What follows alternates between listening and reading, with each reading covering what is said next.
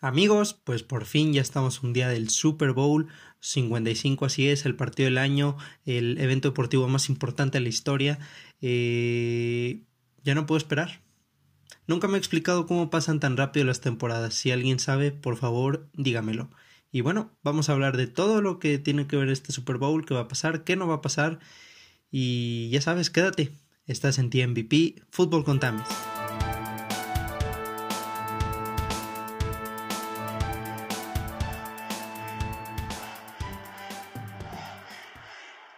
Bueno, y si estuviste atento a la temporada de este año, seguiste los partidos, eh, sabrás que en la semana 12 ya se habían enfrentado estos equipos. Tuvimos un previo del Super Bowl este año.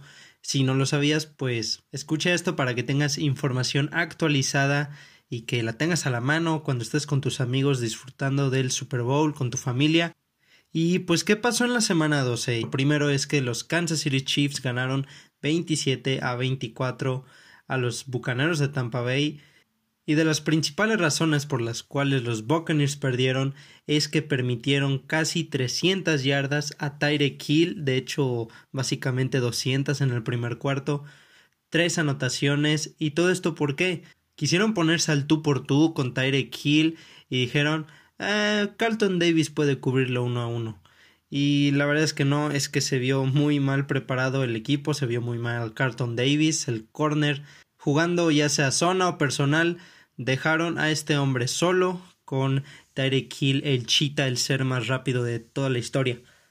¿Qué es lo que creo va a pasar en este partido? El, y es el primer matchup del que voy a hablar, que es la el perímetro defensivo contra Tyreek Hill, que creo que esta vez van a aprender de su error, van a ajustar, y van a cubrir con dos hombres a Tyreek Hill, eh, dos safeties y el safety que tenga del lado Tyreek Hill va a apoyar al corner que le esté cubriendo, eh, ya sea zona, ya sea eh, personal, pero debe haber dos hombres en el lado donde esté Tyreek Hill. Eso creo que es uno de los primeros pasos que los Bucks deben seguir para intentar aplacar esta ofensa. No van a anular 100% Tyreek Hill, eso es imposible, pero tal vez con que no te haga 303 touchdowns, eh, creo que puedes mejorar eso. Pero Tyreek Hill no es la única arma en esta ofensa de los Chiefs. Travis Kelsey, que es un dolor de cabeza en terceras oportunidades, es casi una garantía. Algunos dicen tal vez es hasta más letal incluso lo de, que lo de Tyreek Hill. Eh, puede ser. Sin embargo, creo que lo correcto que debe hacer la defensa de los Bucks es cubrir uno a uno con Devin White. Devin White ha jugado de manera sorprendente en estos playoffs, ha interceptado, ha capturado este balones sueltos, ha estado en todo el campo, pero sobre todo se ha visto su habilidad en el juego aéreo. Es muy bueno cubriendo, tiene para ser un linebacker es muy veloz y eso le permite cubrir en el juego aéreo, cubrir las cerradas, eh, intervenir en pases. Y tal vez no todas las jugadas 100% va a cubrir Devin White a Travis Kelsey, pero creo que sí vamos a ver un pareo constante entre estos dos jugadores. Uh, Travis Kelsey es buenísimo, es el mejor a la cerrada eh, en el momento.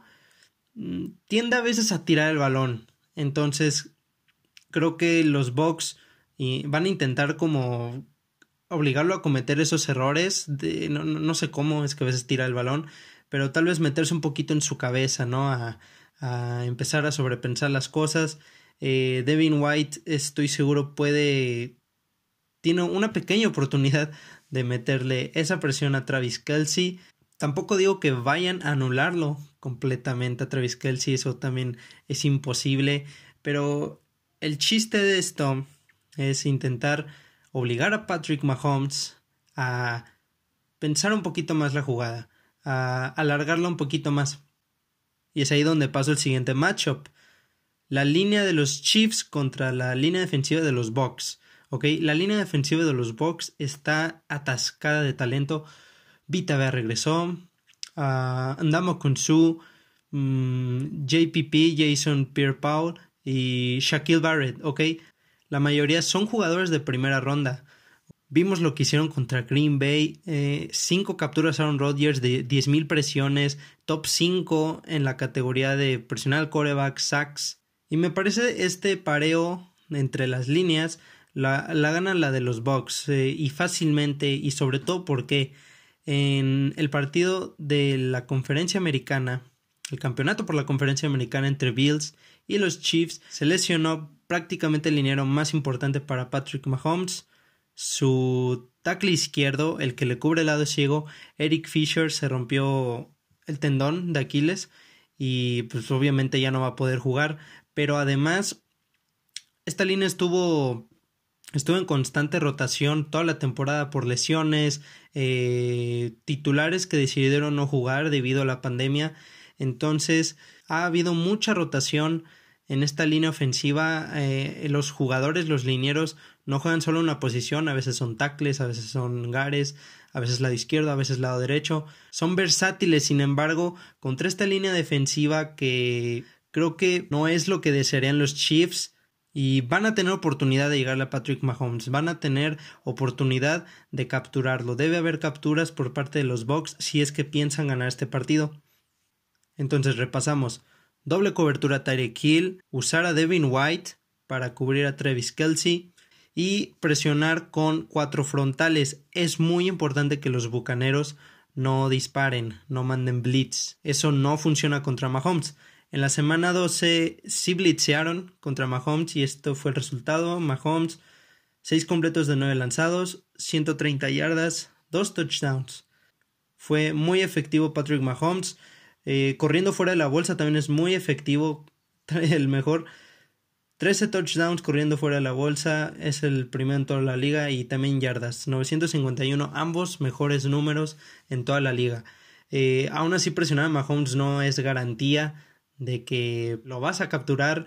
El sujeto, ya lo han visto hacer los pases que hace, tiene un hombre encima y, y saca su brazo y completa el pase con Travis Kelsey, con el jugador que sea. Es muy bueno comprando tiempo, es muy bueno lanzando de, en posiciones incómodas y esto es lo que conlleva a enfrentar a Patrick Mahomes. Sin embargo, el blitz lo haría mucho más fácil para Mahomes ya que si bien no es un experto en leer defensas, el hecho de que le dispares significa que dejaste un hueco solo y Patrick Mahomes con su talento lo va a encontrar, entonces es mejor que presiones con cuatro, doble cobertura Tarek Hill y jugar en estas coberturas Devin White, Travis Kelsey. Aún así creo que los Chiefs van a meter más de 25 puntos, pero esta es una oportunidad para al menos obligarlo a uno o dos goles de campo que puede ser la diferencia en el partido o algún intercambio de balón. Esto es a lo que debe jugar la defensa de los Buccaneers. Y bueno, del lado ofensivo de los Chiefs no hay gran cosa nueva que agregar. Ya sabemos a qué juega este equipo, ya sabemos a qué juega Andy Reid. Eh, te va a tirar balones en cualquier lado del campo. Esto es lo que hace esta ofensa los Chiefs. Abre las defensas, te lanza por aquí, te lanza por allá. Reversibles con McCall Hartman. Eh, me acuerdo mucho del partido de los Bills y, es lo que creo vamos a ver intentar a los Chiefs en este partido. Su juego terrestre es meramente para usarlo de manera situacional, en, situaciones de pocas yardas. Eh, y es muy curioso, a veces les funciona mucho porque por tanto estar lanzando, las defensivas están en todos lados queriendo cubrir el pase y de repente te sacan una buena corridita de 15 yardas. Esta ofensa hay que entenderlo, es de las mejores de la historia. Eh, estas armas, Patrick Mahomes, Travis Kelsey, Tarek Hill, son de los mejores tríos de la historia. Y vámonos del otro lado con el otro equipo. ¿Qué hay con los Bucks? Deben saber que Steve Spagnuolo es el coordinador defensivo de los Chiefs y está enfrentado en Super Bowls dos veces a Tom Brady, ambas siendo coordinador defensivo de los Gigantes de Nueva York y como saben pues salió victorioso en ambas, ambos partidos. Tom Brady contra Steve Spagnuolo, parte 3. Algo de las defensas de este señor Steve es que le gusta mucho rotar sus coberturas, eh, disfrazar que va a ser por ejemplo un cover 2 y un safety se baja y se convierte en cover 3 o cover 1. Rota mucho sus coberturas. Em, Tom Brady ya es un viejo lobo de mar. Esto no le va a causar ningún eh, confusión. Tom Brady ha visto todas las defensas de la liga de, eh, a lo largo de los años. Sin embargo, algo que sí es muy importante y Tom Brady puede ser el mejor de la historia, pero si vas a jugar contra él, pues debes, debes buscar debilidades. Y una debilidad que tiene Tom Brady es la presión por el centro. Va a ser muy importante para los Chiefs generar presión por el centro y tienen al jugador para hacerlo. Chris Jones es de los mejores tackles defensivos de la liga, eh, tal vez es top 3 incluso. No espero que este jugador le haga muchos sacks y, y, que él sea el que presione a Tom Brady, sino sacarlo de balance a Brady por la presión que se genera en el centro y ahí es donde llegan jugadores como Frank Clark, por ejemplo, a capturar a Tom Brady, a hacerlo soltar balonantes, incluso a cometer errores. Tom Brady con esta ofensa de todo o nada que ha implementado la filosofía de Bruce Arians es muy extraña porque bien se pueden ver como el equipo más dominante, demasiadas armas para Tom Brady, Mike Evans, Antonio Brown, eh, Chris Godwin, Scotty Miller, todos, pero cuando no tiende a, o no tiende, pero puede cometer errores. Eh, por ejemplo, en la segunda mitad en el partido contra los Packers le interceptaron tres balones. Entonces, esto es lo que quiere la defensa de los Bucks, presionar a Brady por el centro para intentar mermar su ofensa que en el ataque aéreo tiene los nombres para causar problemas. Un hombre que también hay que tener en cuenta en la defensa de los Chiefs es Tyran Matthew, que eh, en playoffs se convierte en un jugador muy muy versátil, es un safety, pero puede bajarse la caja, dispararte, eh, cubrir uno a uno a un jugador. Y volviendo al tema de la presión con, contra Brady, eh, el pareo entre las líneas ofensivas, la línea ofensiva y la línea defensiva, va a estar muy bueno, ya que Chiefs es un equipo que no es el mejor, pero puede llegar al coreback. Sin embargo, la ofensa, la línea ofensiva de los Bucks ha sido muy buena en estos playoffs. Han enfrentado líneas defensivas como la de los Washington Football Team, New Orleans Saints y los Green Bay Packers y solo han permitido cuatro sacks a esas líneas. Han hecho un muy buen trabajo en proteger a Tom Brady. Y los Bucks no deben desesperarse, no deben caer en lanzar largo cada jugada. Si es así, pueden cometer un error que es el fin del partido. Deben usar su juego terrestre. Eh, este, esta dupla, Ronald Jones con Leonard Fournette. Leonard Fournette ha sido otro jugador en playoffs. Deben usarlo, deben aprovechar el momento que está teniendo y no tener miedo a usarlo, no tener miedo a si corremos ya no vamos a notar lo suficiente porque nos estamos acabando el tiempo. Deben ser inteligentes con el juego terrestre, usarlo para tener oportunidades de poco yardaje. Si tienes dos minutos por jugar, por ejemplo, tienes, estás bien en tus tiempos fuera, no tengas miedo de correr el balón. Debes hacer un esfuerzo, debes intentar dejar a Patrick Mahomes fuera del campo. Ahora, por ahí estaba leyendo de cómo va a impactar el legado en ambos jugadores, eh, Mahomes y Tom Brady. No me voy a enredar en esos temas, pero ustedes qué piensan? ¿Ustedes creen que afecte el legado de alguno de los dos? Así que, ¿qué opinan de eso? ¿Qué opinan también del factor Tom Brady en un Super Bowl? Al final de cuentas, es este jugador que, que ha ganado más Super Bowls que cualquier otro. 10 Super Bowls, en serio, es una locura. Es el jugador más experimentado para este partido. Y acá se acaba el episodio, amigos.